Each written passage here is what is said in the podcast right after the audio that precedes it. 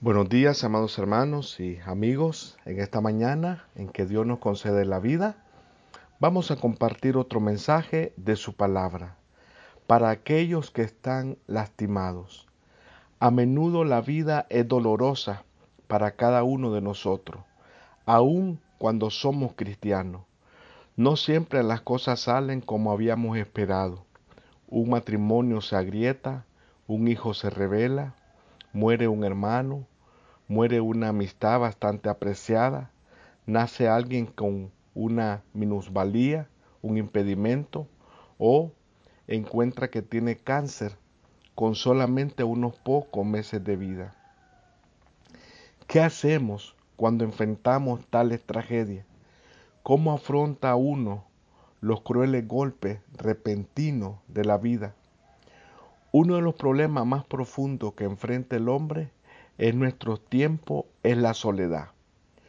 Una mujer en sus años intermedios dijo recientemente, han habido momentos cuando me he sentido tan desesperadamente sola que he ido a la tienda donde venden tarjetas para toda clase de ocasiones y he comprado para mí la tarjeta que deseaba que alguien me hubiera enviado.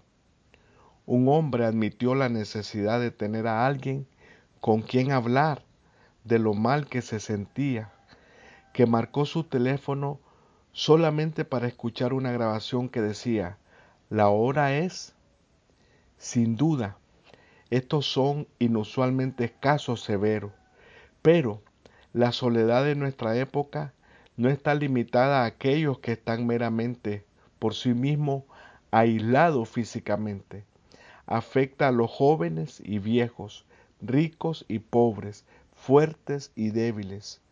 Un estudio reciente indicaba que las personas solitarias pueden ser parejas casadas, personas con buena casa, con buenos trabajos, con dinero, con actividades familiares y todo el resto, pero que han perdido el contacto con los demás, que no tienen entendimiento.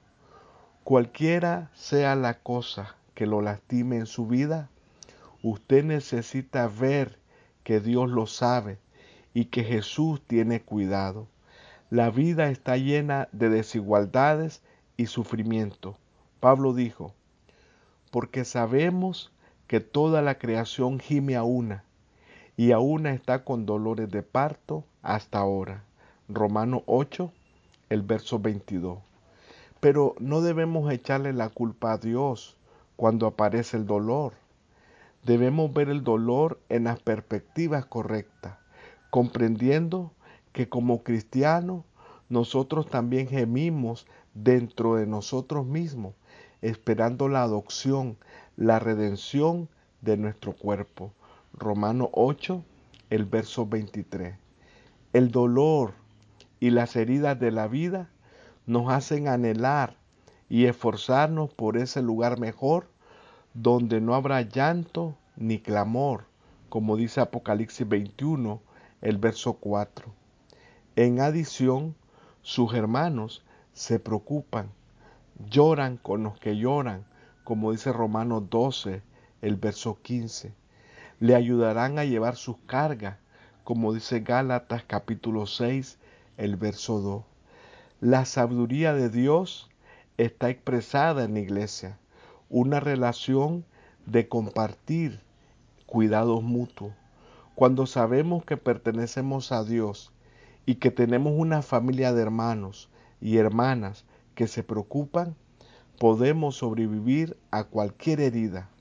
Buscamos un lugar donde los demás sepan que usted está enfermo y donde se preocupan cuando usted muere. La iglesia del Señor es esa clase de lugar en un sentido mucho más elevado. Debemos extender nuestras manos y corazones a aquellos que están lastimados. Si usted es un cristiano herido, tiene mucho para ganar de aquellos que se preocupan y están deseando acercarse más a usted. Y más allá de todo eso, usted puede saber que tiene un Dios amoroso al cual acudir, echando toda vuestra ansiedad sobre Él, porque Él tiene cuidado de vosotros. Primera de Pedro, capítulo 5, el verso 7. Muchas gracias por su amable atención. Le habló su hermano y amigo Jaime Vázquez.